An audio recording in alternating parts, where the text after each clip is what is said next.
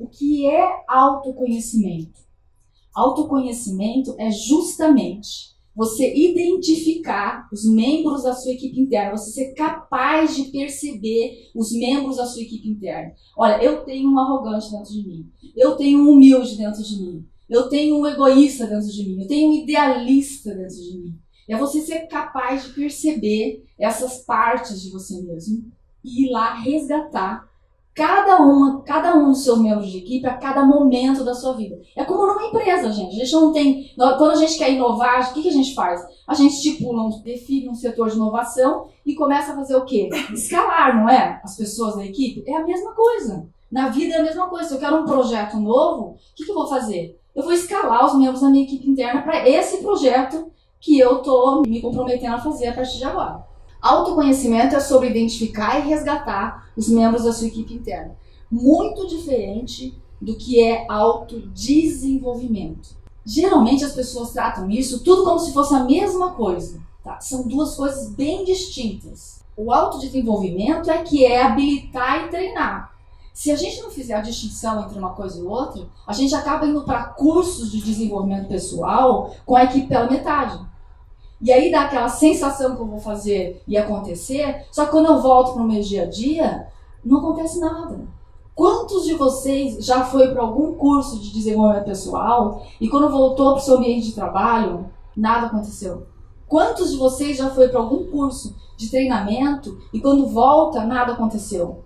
Porque às vezes você leva o idealista para o treinamento e não levou o construtor.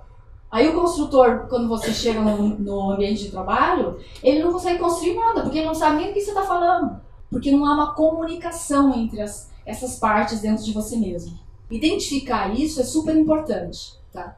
Importante por quê?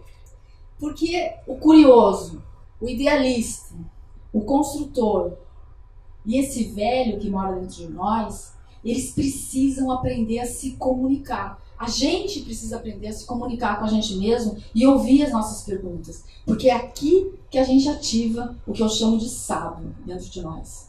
Se a gente não consegue fazer uma comunicação entre essas partes, o que, que acontece? Porque isso aqui é como se fosse uma grande família. A nossa equipe interna é como se fosse uma grande família. Se a gente não consegue estabelecer uma comunicação entre essas partes, o que, que começa a acontecer? Para não ter briga interna, alguém desiste. Então, ó, quer saber? Deixa esse cara maluco, workaholic, trabalhando, porque eu não dou conta dessa vida. E o idealista dá um passo atrás. Ou o curioso fala assim: a minha vida é aprender. Eu quero aprender, eu quero me desenvolver. E o cara passa a vida fazendo curso, mas não constrói nada. Porque o construtor fala: ah, isso aí só quer saber de festa. E aí o construtor dá um passo atrás. E o sábio, gente, ele só vai ser ativado se houver essa conversa entre todas essas partes. Senão o sábio fica dormindo de um sono profundo, esperando um dia acontecer uma eclipse aqui, onde aconteça dessa, dessa equipe começar a conversar. E é justamente a construção desse sábio é que é a jornada da nossa vida. Então, qual é a jornada da nossa vida? É resgatar essa equipe interna e colocar esse time para conversar, para poder ser treinado, para todo mundo poder aparecer. Porque, na verdade, eu estou apresentando quatro membros da equipe interna de vocês, mas nós somos uma diversidade gigante aqui dentro mora uma diversidade enorme de pessoas. E, e é justamente em cada momento da nossa vida, em cada desafio que a gente tem na vida, é que a gente vai conseguir perceber que está faltando alguém. Quando as coisas estão muito difíceis, é porque está faltando alguém da tua equipe interna. Não é porque as coisas estão difíceis. Se está difícil, gente, é porque o time está pequeno ou está mal treinado. Não é porque a empresa não faz isso, não faz aquilo. Não é porque é, o meu colega, ou o meu chefe, ou o meu subordinado não colabora. É porque a equipe está pequena, a equipe interna está pequena. Ou ela está mal treinada, porque tem alguém que precisaria entrar e que não está entrando porque não tem treinamento. Né? Então, se você for se. Por exemplo, pode estar faltando um dono da verdade. Aquele que vem, se posiciona e consegue se colocar numa reunião, por exemplo. Mas se esse dono da verdade, que é capaz de se posicionar, não tiver treinamento para se posicionar, ele vai colocar a equipe interna inteira em risco.